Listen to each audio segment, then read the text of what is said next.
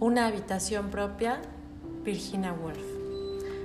Último capítulo, capítulo 6. Al día siguiente, la luz de la mañana de octubre caía en rayos polvorientos a través de las ventanas sin cortinas y el murmullo del tráfico subía de la calle.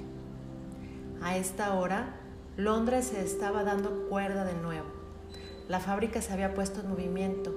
Las máquinas empezaban a funcionar. Era tentador, después de tanto leer, mirar por la ventana y ver qué estaba haciendo Londres en aquella mañana del 26 de octubre de 1928. ¿Y qué estaba Londres haciendo? Nadie parecía estar leyendo Antonio y Cleopatra. Londres se sentía del todo indiferente, según las apariencias, a las tragedias de Shakespeare, por ejemplo. A nadie le importaba un rábano y yo no sé si lo reprochaba, el porvenir de la novela, la muerte de la poesía o la creación, por parte de la mujer corriente, de un estilo de prosa que expresara plenamente su modo de pensar. Si alguien hubiera escrito con tiza en la acera sus opiniones sobre alguno de estos temas, nadie se hubiese inclinado para leerlas. La indiferencia de los pies presurosos las hubiera borrado en media hora.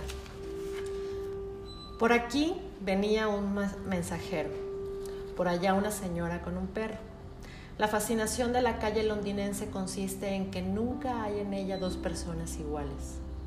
Cada cual parece ocupado en algún asunto personal y privado.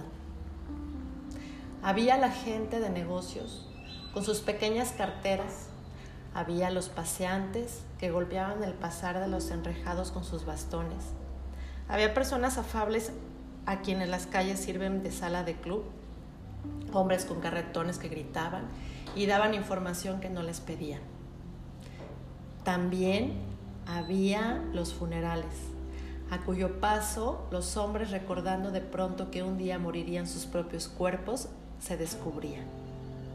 Y luego un caballero muy distinguido bajó despacio los peldaños de un portal y se detuvo para evitar una colisión con una dama apresurada que había adquirido, por un medio u otro, un espléndido abrigo de pieles y un ramillete de violetas de Parma. Todos parecían separados, absortos en sí mismos, ocupados en algún asunto propio. En este momento, como tan a menudo ocurre en Londres, el tráfico quedó por completo parado y silencioso. Nadie venía por la calle, no pasaba nadie, una hoja solitaria se destacó del plátano que crecía al final de la calle y en medio de esta pausa y esta suspensión cayó.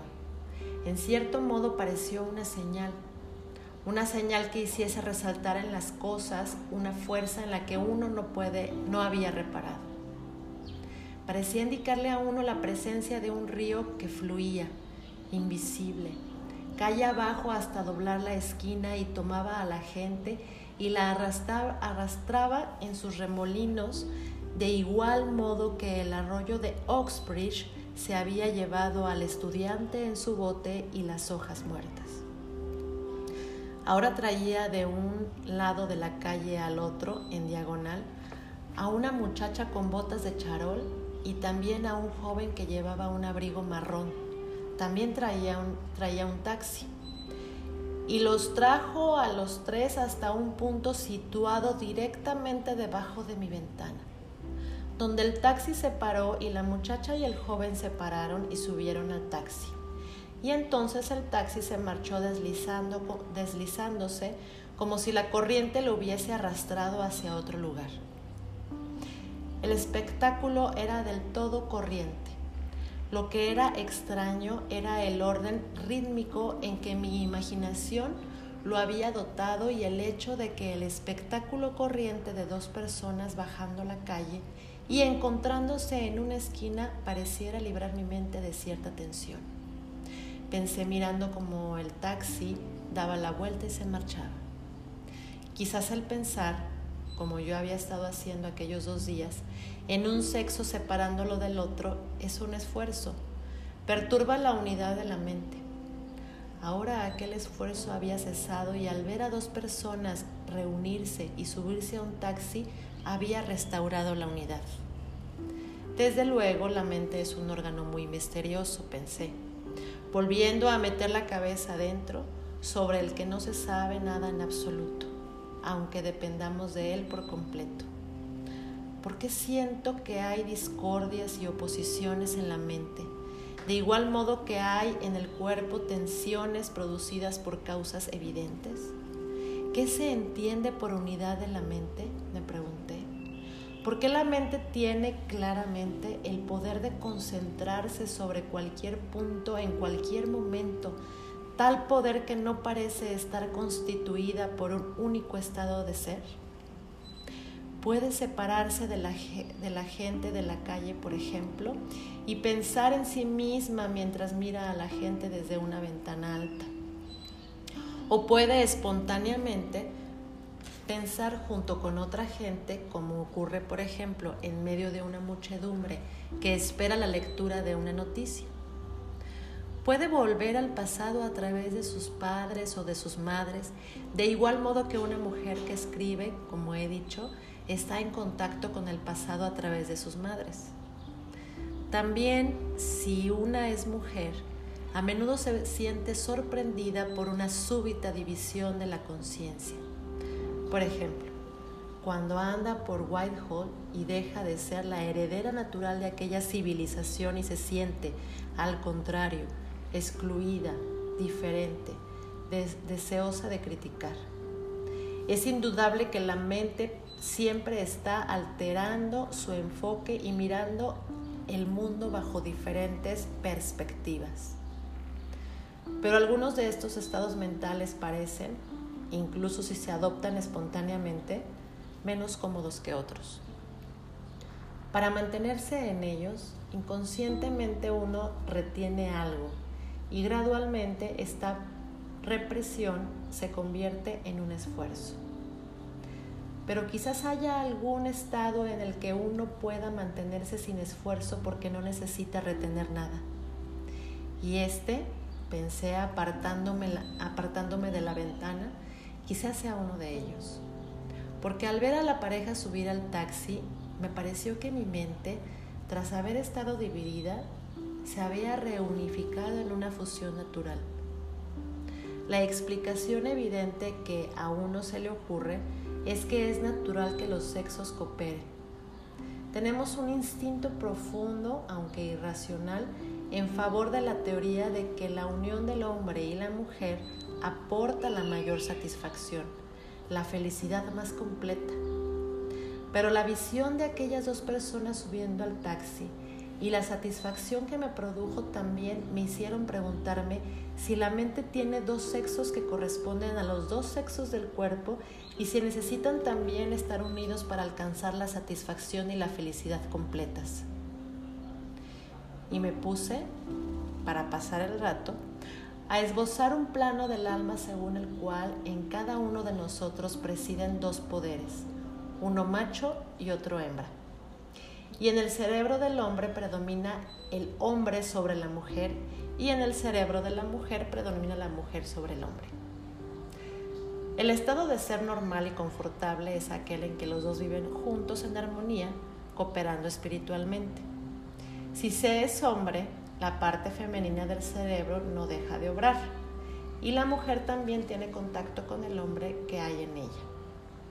Quizá Coleridge se refería a esto cuando dijo que las grandes mentes son andróginas.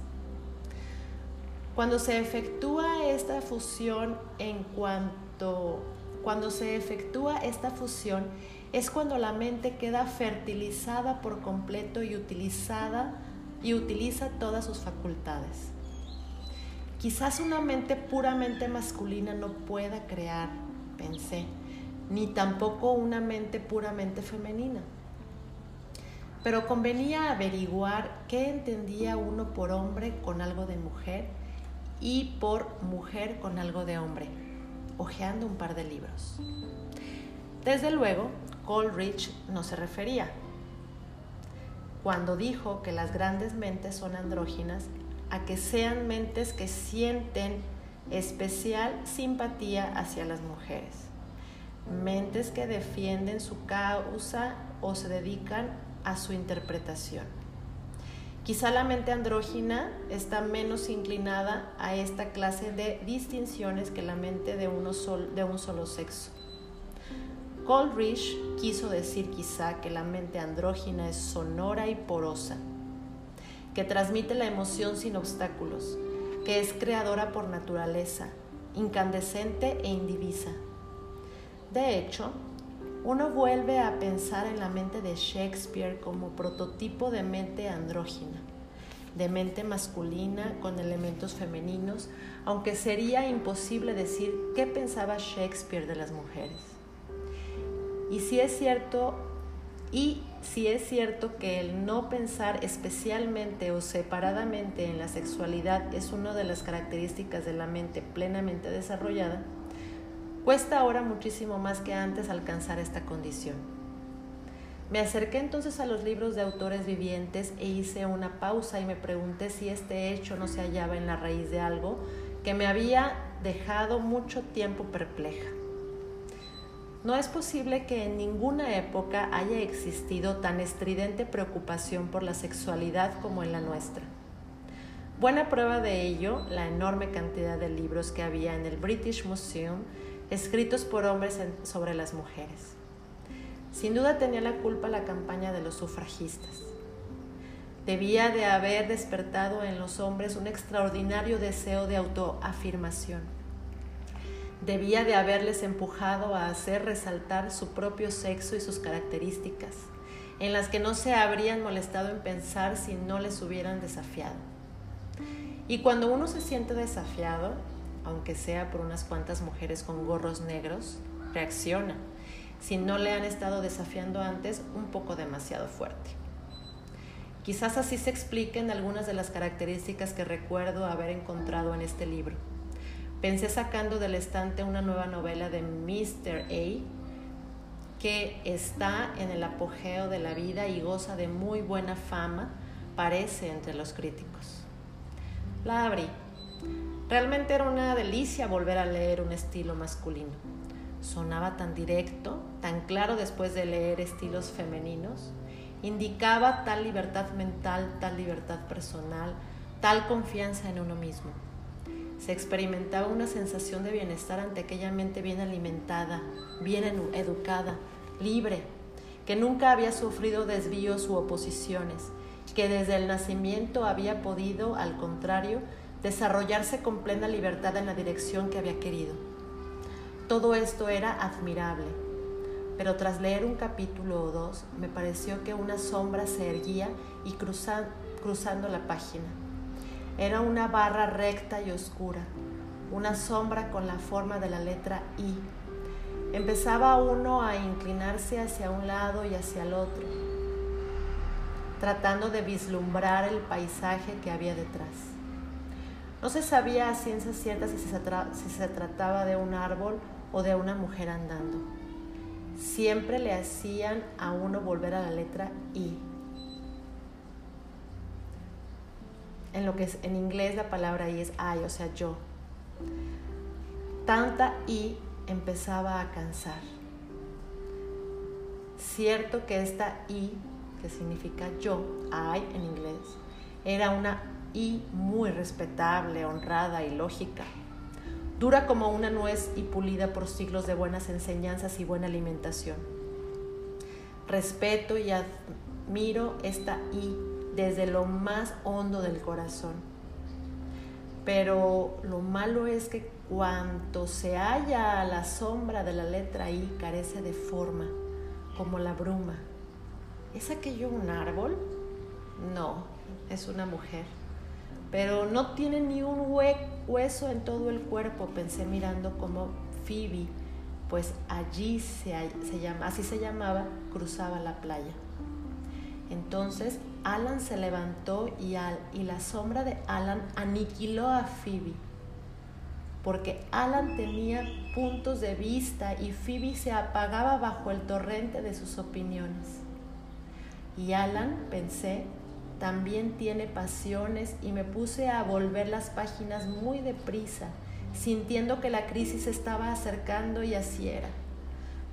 Tuvo lugar en la playa bajo el sol.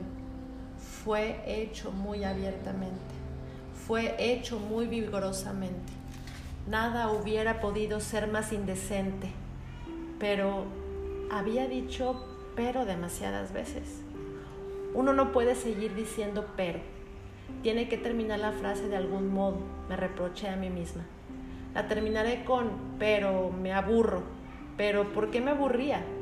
A causa en parte de la predominancia de la letra I y de la aridez a la que como él haya gigantesca condena la tierra que su sombra cubre, allí nada puede crecer y en parte por otro motivo más oscuro. Parecía haber algún obstáculo, algún impedimento en la mente de Mr. A que obstruía la fuente de la energía creadora y la hacía correr por un estrecho cauce. Y recordando a la vez aquel almuerzo en Oxbridge y la ceniza del cigarrillo y el gato sin cola y a Tyneson y Cristina Rossetti, me pareció posible que allí estuviera el obstáculo. Puesto que Alan ya no murmuraba, ha caído una espléndida lágrima de la pasionaria que crece junto a la verja. Cuando Phoebe cruzaba la playa y ella ya no contestaba, mi corazón es como un pájaro que canta cuyo nido se halla en un brote rocío, rociado. Cuando Alan se acerca, ¿qué puede hacer él?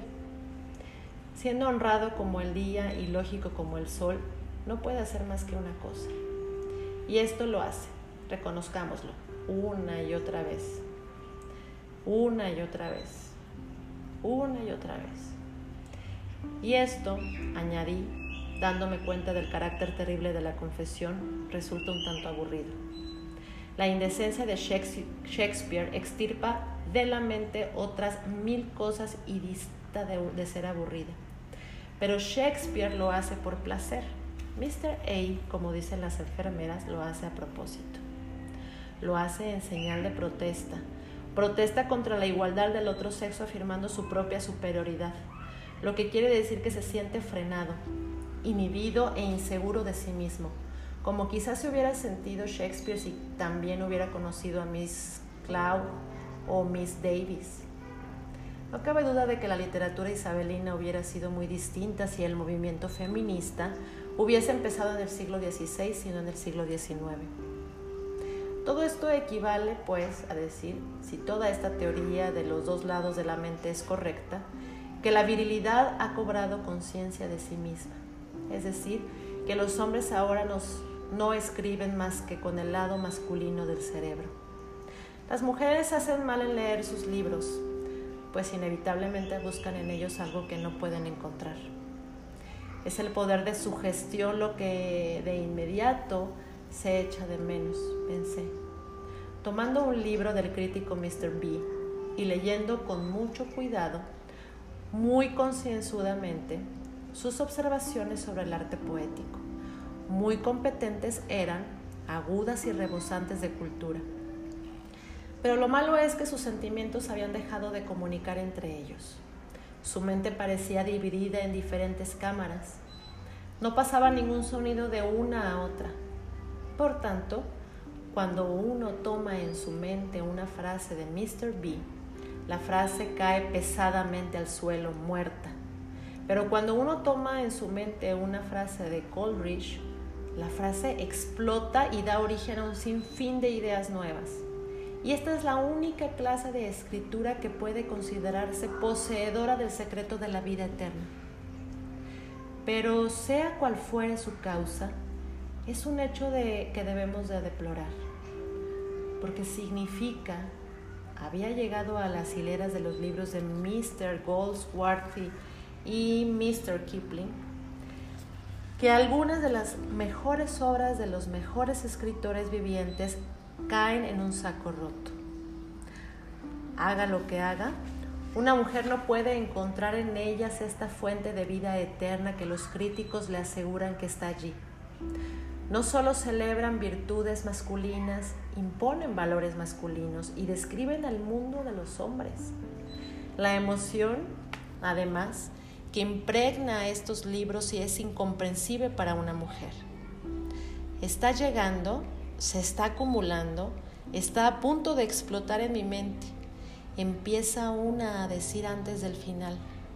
Aquel cuadro se le caerá en la cabeza al viejo Jolion.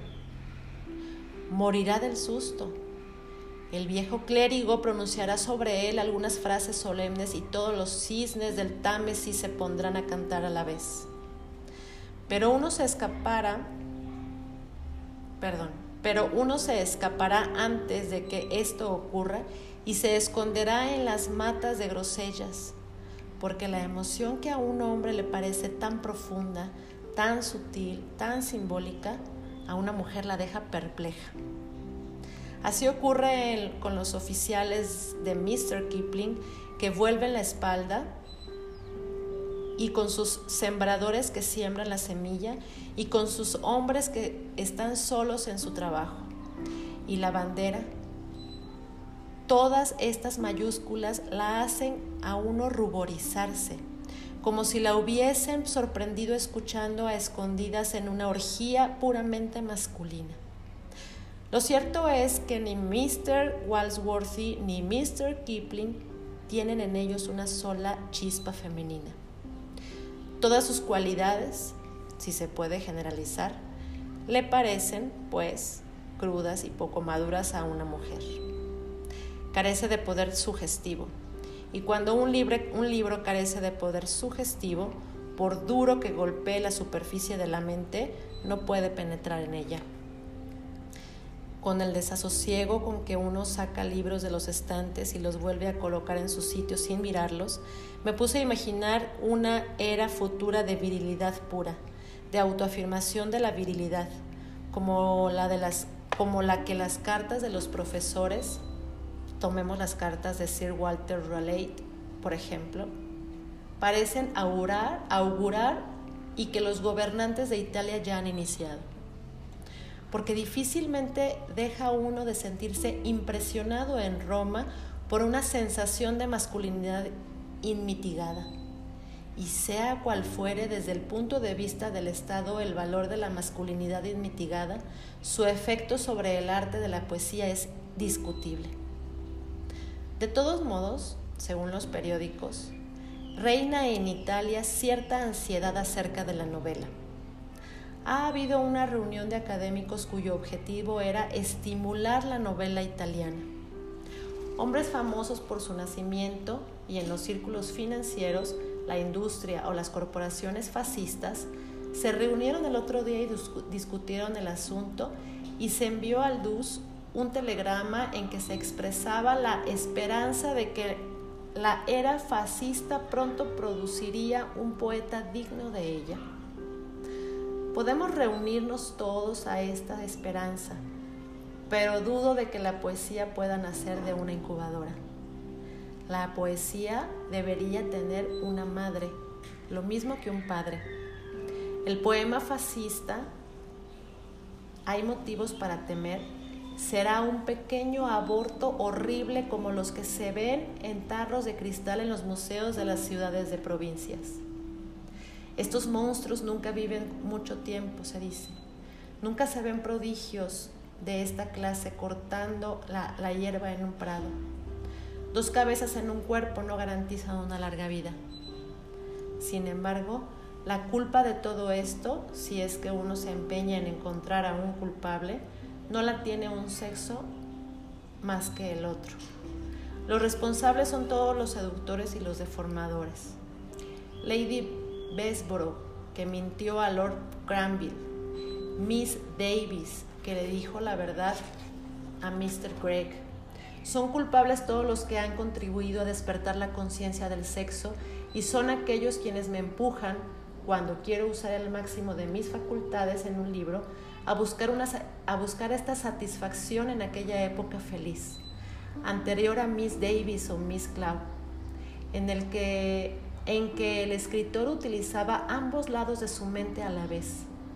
Para ello debemos acudir a Shakespeare, porque Shakespeare era andrógino, e igualmente lo era Keats Stern, Cooper, Lamb, Coleridge, Shelley, quizá carecía de sexo. Puede que Milton y Ben Jonson hayan tenido en ellos una gota de varón de más. Lo mismo Wordsworth, y Tolstoy. En, en nuestros tiempos, Proust era del todo andrógino, o quizá un poco demasiado femenino. Pero este fallo es demasiado infrecuente para que se, le se lo reprochemos, porque sin alguna mezcla de esta clase, el intelecto parece predominar y las demás facultades de la mente se endurecen y se vuelven estériles. Me consolé, sin embargo, pensando que quizás estemos en una fase pasajera. Mucho de cuanto he dicho, obedeciendo a mi promesa de revelaros el curso de mis pensamientos, os parecerá de otra época. Mucho de lo que me llamea en mis ojos os parecerá dudoso a vosotras que todavía no habéis llegado a la mayoría de edad. A pesar de ello, la primerísima frase que escribiré aquí, dije yendo hacia el escritorio, y tomando la hoja encabezada Las mujeres y la novela, es que es un funesto, es que es funesto para todo aquel que escribe el pensar en su sexo. Es funesto ser un hombre o una mujer a secas. Uno debe ser mujer con algo de hombre u hombre con algo de mujer. Es funesto para una mujer subrayar en lo, que, en lo más mínimo una queja, abogar, aún con justicia, por una causa. En fin, el hablar conscientemente como una mujer. Y por funesto entiendo mortal, porque cuanto se escribe con esta parcialidad consciente está condenado a morir. Deja de ser fertilizado por brillante y eficaz, poderoso y magistral que parezca un día o dos, se marchitará al anochecer. No puede crecer en la mente de los demás. Alguna clase de colaboración debe operarse en la mente entre la mujer y el hombre para que el arte de creación pueda realizarse. Debe consumarse una boda entre elementos opuestos la mente entera debe ya ser abierta de par en par si queremos captar la impresión de que el escritor está comunicando su experiencia con perfecta plenitud. Es necesario que haya libertad y es necesario que haya paz. No debe chirriar ni una rueda, no debe brillar ni una luz. Las cortinas deben estar corridas. El escritor, pensé, una vez su experiencia terminada, Debe reclinarse y dejar que su mente celebre sus bodas en la oscuridad. No debe mirar ni preguntarse qué está sucediendo. Debe más bien deshojar una rosa o contemplar los cisnes que flotan despacio río abajo. Y volví a ver la corriente que se había llevado el bote con el estudiante y las hojas muertas, y el taxi tomó al hombre y a la mujer. Pensé, viéndoles cruzar la calle para reunirse, y la corriente los arrastró. Pensé, oyendo a lo lejos el rugido del tráfico londinense hacia aquel río impresionante. Aquí pues, Mary Betton para de hablar.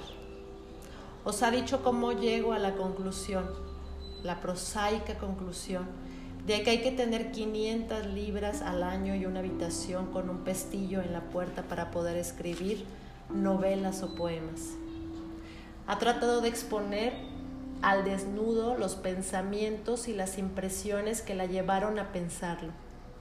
Os ha pedido que las siguieseis mientras volaba a los brazos de un bedel, almorzaba aquí, cenaba allá, hacía dibujos en el British Museum, sacaba libros de los estantes, miraba por la ventana. Mientras hacía todas estas cosas, vosotras sin duda habéis estado observando sus fallos y flaquezas y diciendo qué efecto tenía sobre sus opiniones. Habéis estado contradiciéndola y añadiendo y, deduciendo cuanto os pareciera acertado. Así es como tiene que ser, porque con un tema de esta clase, la verdad solo puede obtenerse colocando una junta a otra muchas variedades de error. Así es como tiene que ser, porque con un tema de esta clase, la verdad solo puede obtenerse colocando una junto a otra muchas variedades de error. Terminaré ahora en nombre propio, anticipando dos críticas tan evidentes que difícilmente podríais dejar de hacérmelas. no ha expresado usted ninguna opinión. Quizá me digáis sobre los méritos comparados del hombre y de la mujer, ni siquiera como escritores.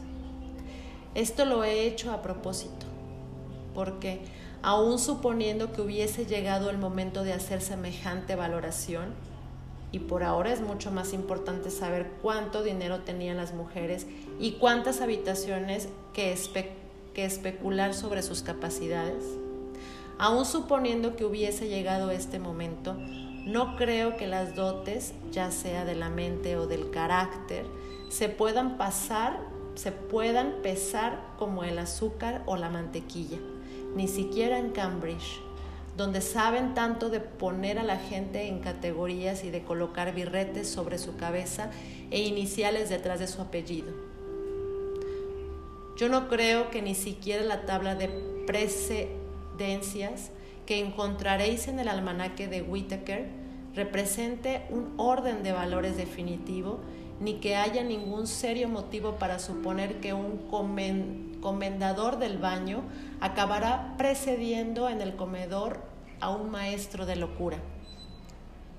Todo este competir de un sexo con otro, de una cualidad con otra, todas estas reivindicaciones de superioridad e imputaciones de inferioridad corresponden a la etapa de las escuelas privadas de la existencia humana en que hay bandos y un bando debe vencer a otro.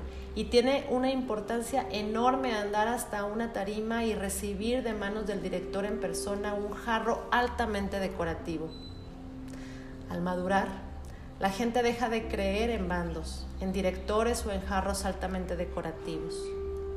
En todo caso, en lo que respecta a los libros, es sumamente difícil pegar etiquetas de mérito de modo que no se caigan ¿Acaso las críticas de libros contemporáneos no ilustran perpetuamente la dificultad de emitir juicios? Este excelente libro, este libro sin valor, se le aplican al mismo libro ambos calificativos. Ni la alabanza ni la censura significan nada. Por delicioso que sea, el pasatiempo de medir es lo más fútil, es lo más fútil de las ocupaciones. Y al someterse a los decretos de los mediadores, de los medidores la más servil de las actitudes. Lo que importa es que escribáis lo que desees escribir. Y nadie puede decir si importará mucho tiempo o unas pocas horas. Pero sacrificar un solo pelo de la cabeza de vuestra visión, un solo matiz de su color en, en deferencia a un director de escuela con una copa de plata en la mano, o algún profesor que esconde en la manga una cinta de medir es la más baja de las tradiciones. En comparación, el sacrificio de la riqueza y de la castidad, que solía considerarse el peor desastre humano, es una mera fruslería. En segundo lugar, puede que me reprochéis el haber insistido demasiado sobre la importancia de lo material. Aun concediendo el simbolismo aun concediendo al simbolismo un simple, un amplio margen y suponiendo que 500 libras signifiquen el poder de contemplar y un pestillo en la puerta el poder de pensar por sí mismo, quizá me digáis que la mente debería elevarse por encima de estas cosas y que los grandes poetas a menudo han sido pobres. Dejadme entonces citaros las palabras de vuestro propio profesor de literatura que sabe mejor que yo que entra en la fabricación de un poeta. Sir Arthur Killer Coach escribe, ¿cuáles son los grandes nombres de la poesía de estos últimos 100 años aproximadamente?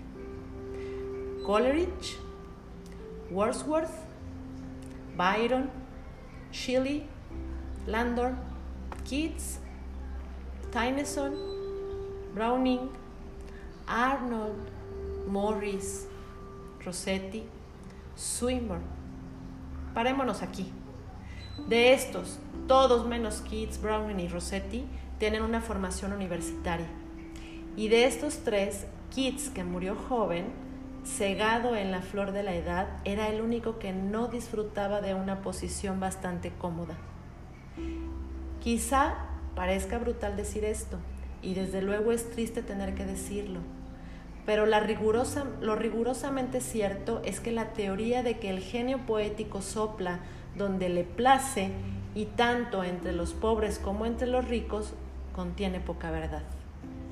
Lo rigurosamente cierto es que nueve de estos doce poetas tienen una formación universitaria, lo que significa que de algún modo consiguieron los medios para obtener la mejor educación que Inglaterra puede dar. Lo rigurosamente cierto es que de los tres restantes, Browning, como sabéis, era rico. Y me apuesto cualquier cosa a que si no lo hubiera sido, no hubiera logrado escribir Saúl o El Anillo y el libro. De igual modo que Ruskin no hubiera logrado escribir pintores modernos si su padre no hubiera sido un próspero hombre de negocios. Rossetti tenía una pequeña renta personal. Además pintaba. Solo queda Keats, al que Antropos mató joven, como mató a John Clare en un manicomio y a James Thompson por medio del láudano que tomaba para drogar su decepción. Es una terrible verdad, pero debemos enfrentarnos con ella. ¿No es cierto? Por, poco que nos honre como nación, es que debido a alguna falta de nuestro sistema social y económico, el poeta pobre no tiene hoy en día ni ha tenido durante los pasados 200 años la menor oportunidad. Creedme, y he pasado gran parte de 10 años estudiando unas 320 escuelas elementales. Hablamos mucho de democracia, pero de hecho en Inglaterra un niño pobre no tiene muchas más esperanzas que un esclavo ateniense de lograr, de lograr esta libertad intelectual de la que nacen las grandes obras literarias. Nadie podría exponer el asunto más claramente. El poeta pobre no tiene hoy en día ni ha tenido durante los últimos 200 años la menor oportunidad. En Inglaterra un niño pobre no tiene más esperanzas que un esclavo ateniense de lograr, lograr esta libertad intelectual de la que nacen las grandes obras literarias. Exactamente. La libertad intelectual depende de cosas materiales. La poesía depende de la libertad intelectual. Y las mujeres siempre han sido pobres, no solo durante 200 años, sino desde el principio de los tiempos. Las mujeres han gozado de menos libertad intelectual que los hombres, que los hijos de los esclavos atenienses. Las mujeres no han tenido, pues, la menor oportunidad de escribir poesía. Por eso he insistido tanto sobre el dinero y sobre el tener una habitación propia.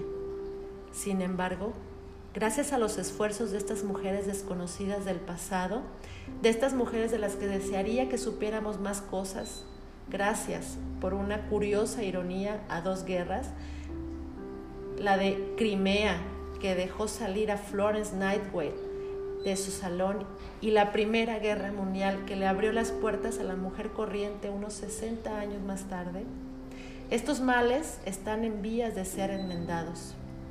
Si no, no estaríais aquí esta noche y vuestras posibilidades de ganar 500 libras al año, aunque desgraciadamente, siento decirlo, siguen siendo precarias, serían ínfimas. De todos modos, quizá me digáis, ¿por qué le parece a usted tan importante que las mujeres escriban libros? Si según dice requiere tanto esfuerzo, puede llevarla a una asesinar a su tía. Muy probablemente la hará llegar tarde a almorzar y quizá la empuje a discusiones muy graves con muy buenas personas. Mis motivos, debo admitirlo, son en parte egoístas. Como a la mayoría de las inglesas poco instruidas, me gusta leer. Me gusta leer cantidades de libros. Últimamente mi régimen se ha vuelto un tanto monótono. En los libros de historia hay demasiadas guerras, en las biografías demasiados grandes hombres. La poesía ha demostrado, creo, cierta tendencia a la esterilidad y la novela pero mi incapacidad como crítico de novela moderna ha quedado bastante patente y no diré nada más sobre este tema. Por tanto, os pediré que escribáis toda clase de libros, que no titubees ante ningún tema, por trivial o vasto que parezca. Espero que encontréis a tuertas y o a derechas bastante dinero para viajar y holgar, para contemplar el futuro o el pasado del mundo, soñar leyendo libros y rezagaros en las esquinas y hundir hondo la caña del pensamiento en la corriente. Porque de ninguna manera os quiero limitar a la novela. Me complaceríais mucho, y hay miles como yo, si escribiráis libros de viajes y aventuras, de investigación y alta erudición, libros históricos y biografías, libros de críticas, filosofía y ciencia. Con ellos sin duda beneficiarías el arte de la novela, porque en cierto modo los libros se influencian los unos a los otros. La novela no puede sino mejorar el contacto de la poesía y la filosofía. Además, si estudiáis, estudiáis alguna de las grandes figuras del pasado, como Safo, Murasaki, Emily Bronte, veréis que es una heredera a la vez que una iniciadora que ha cobrado vida porque las mujeres se han acostumbrado a escribir como cosa natural. De modo que sería muy valioso que desarrolléis esta actividad, aunque fuera como preludio a la poesía. Pero al repasar estas notas y criticar la sucesión de mis pensamientos cuando las escribí, me doy cuenta de que mis motivos no eran del todo egoístas. En todos estos comentarios y razonamientos late la convicción, o el instinto, de que los buenos libros son deseables y de que los buenos escritores, aunque se puedan encontrar en ellos toda la variedad de depravación humana, se dejan, no dejan de ser personas buenas. Cuando os, cuando os pido que escribáis más libros, os insto, pues, a que hagáis algo para que vuestro bien, algo, a que hagáis algo para vuestro bien y para el bien del mundo en general. ¿Cómo, ¿Cómo justificar este instinto o creencia? No lo sé. Porque si uno no se ha educado en una universidad, los términos fisiológicos fácilmente pueden inducirle en error. ¿Qué se entiende por realidad? La realidad parece ser algo muy caprichoso, muy indigno de confianza. Ora se la encuentra en una carretera polvorienta, ora en la calle en un trozo de periódico, ora en un narciso abierto al sol. Ilumina a un grupo en una habitación y señala a unas palabras casuales.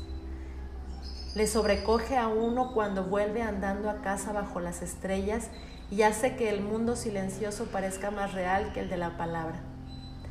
Y ahí está de nuevo ah, en un omnibus en medio del tumulto de Piccadilly. A veces también parece habitar formas demasiado distantes de nosotros para que podamos discernir su naturaleza. Pero da a cuanto toca fijeza y permanencia.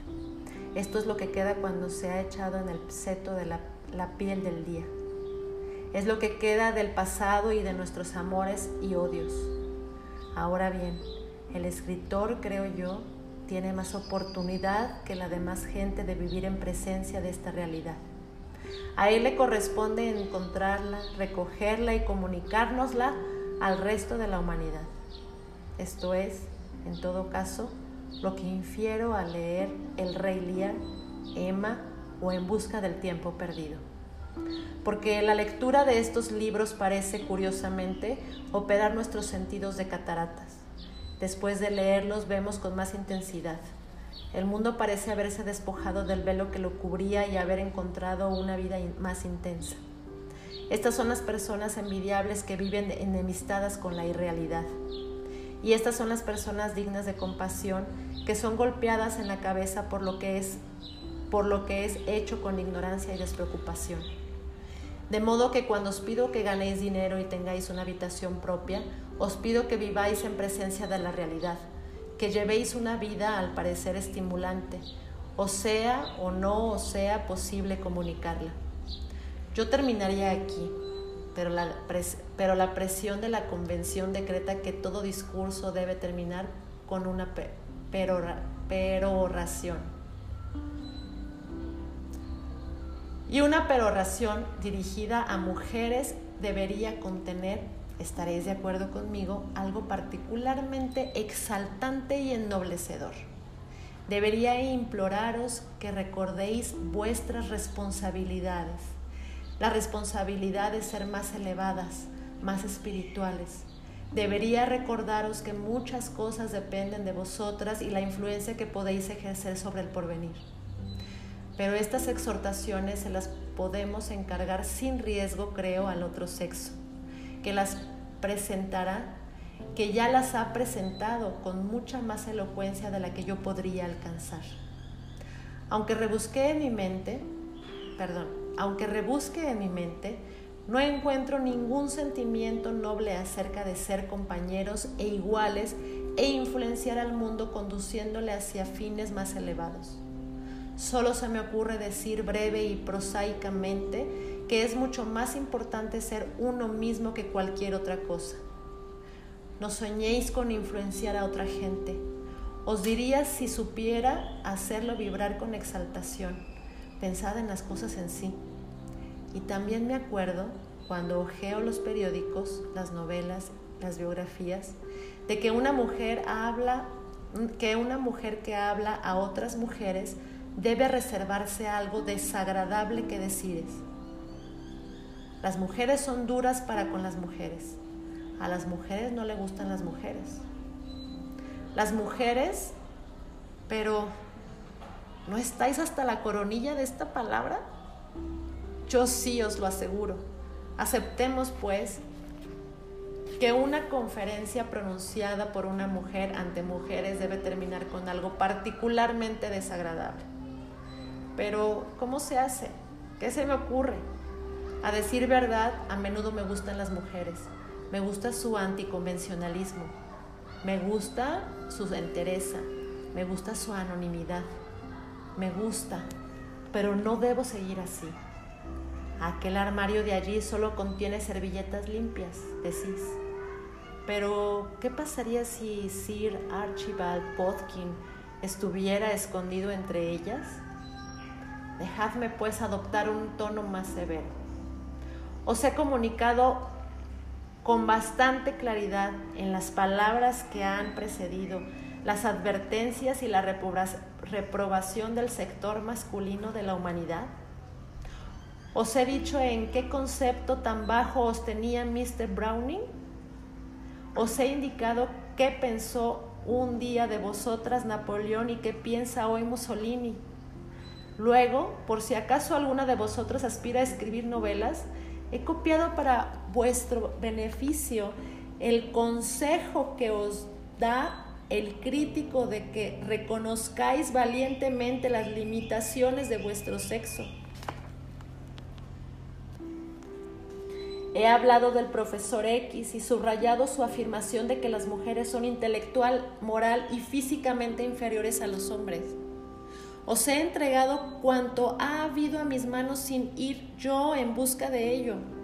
Y aquí tenéis una advertencia final procedente de Mr. John Long London Davis.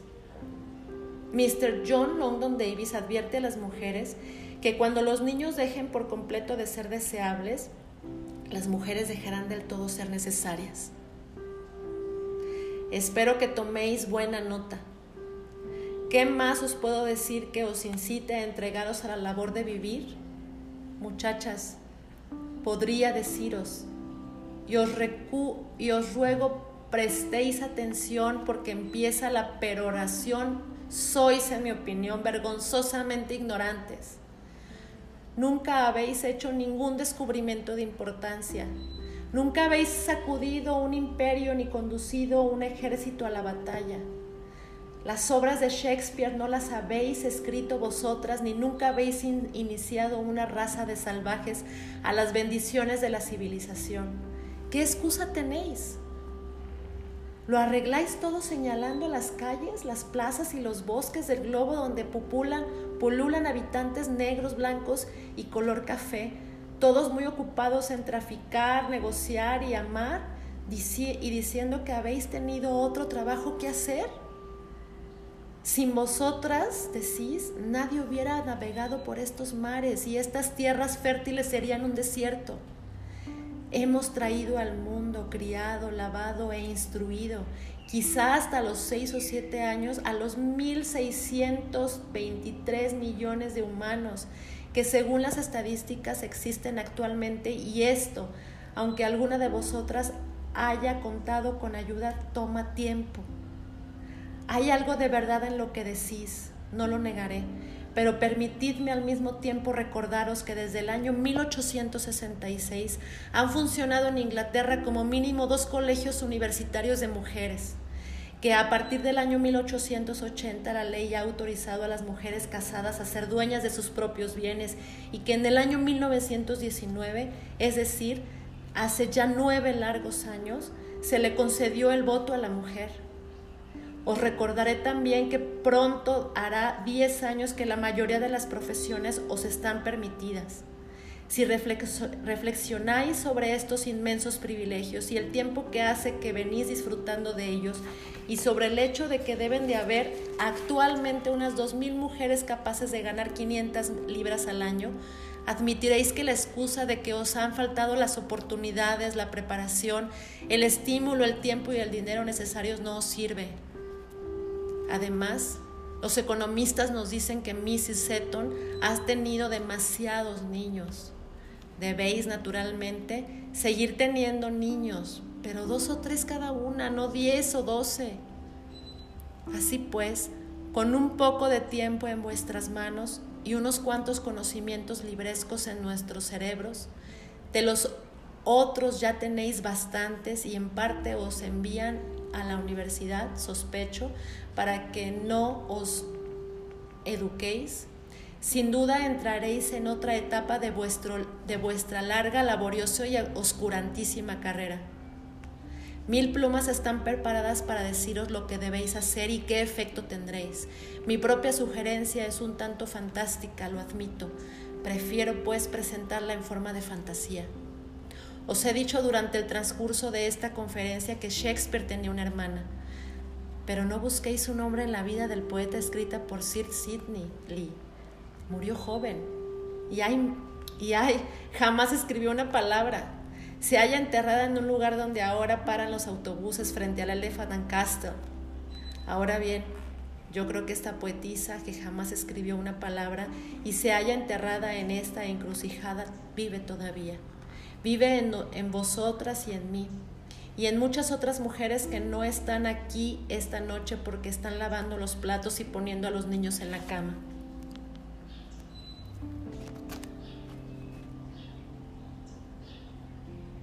pero vive. Porque los grandes poetas no mueren. Son presencias continuas. Solo necesitan la oportunidad de andar entre nosotros hechos carne. Esta oportunidad, creo yo, pronto tendréis el poder de ofrecérsela a esta poetisa. Porque yo creo que si vivimos aproximadamente otro siglo, me refiero a la vida común, que es la vida verdadera, no a las pequeñas vidas separadas que vivimos como individuos. Y si cada, uno de cada una de nosotras tiene 500 libras al año y una habitación propia, si nos hemos acostumbrado a la libertad y tenemos el valor de, escribir exactamente lo que pensamos, si nos evadimos un poco de la sala de estar común y vemos a los seres humanos no siempre desde el punto de vista de la relación entre ellos, sino de su relación con la realidad, si además vemos el cielo y los árboles o lo que sea en sí mismos, si tratamos de ver más allá del coco de Milton, porque ningún humano debería limitar su visión, si nos enfrentamos con el hecho, porque es un hecho, de que no tenemos ningún brazo al que aferrarnos, sino que estamos solas y de que estamos relacionadas con el mundo de la realidad y no solo con el mundo de los hombres y las mujeres, entonces Llegará la oportunidad y la poetisa muerta que fue la hermana de Shakespeare.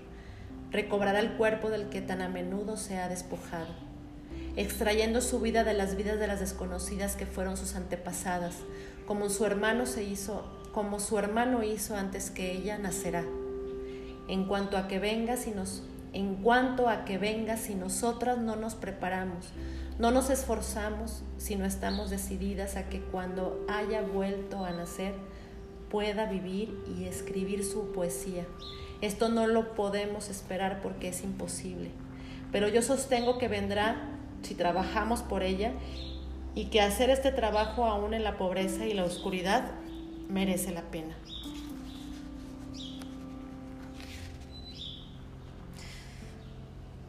Hemos terminado este libro de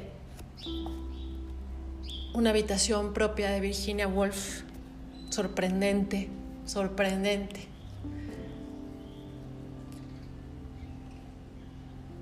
Casi 100 años atrás, esta mujer se cuestionó lo que hasta hace algunos meses yo me cuestionaba. Y sin saberlo, es como si algunas energías me atrajeran hasta este libro que no sabía de qué trataba exactamente, nada más generalmente. Hace algunos meses me pregunté por qué no sabíamos nada sobre alguna mujer importante o alguna escritora importante o alguna pintora importante, alguna mujer destacada en la, en, la historia y me puse a investigar y empecé a, conocer sobre diosas, sobre escritoras, sobre pintoras, sobre historias de mujeres. Y la casualidad me llevó a, escribir sobre, perdona, a investigar sobre Virginia Woolf y de todos los libros que hizo, me llamó mucho la atención este y fue el que compré y fue el que me quise leerles y estoy sorprendida de la identificación que siento con ella y que estoy segura que hay muchas mujeres que estamos como ella. Basta de decir, de dar excusas para no hacer lo que queremos. Aunque sea difícil enfrentarnos a nosotras mismas, tenemos actualmente todas las herramientas para poder ser libres y felices y entender que nuestra esencia es esa, no servir a los demás.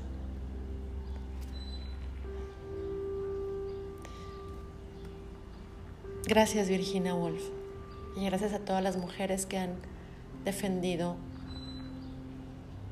sus formas de pensar, sin importar si eran las correctas o no. Gracias a todos por escuchar este libro y tengo muchas más cosas que contarles, así es que será para otra ocasión. Gracias. Bendiciones a todos y a todas.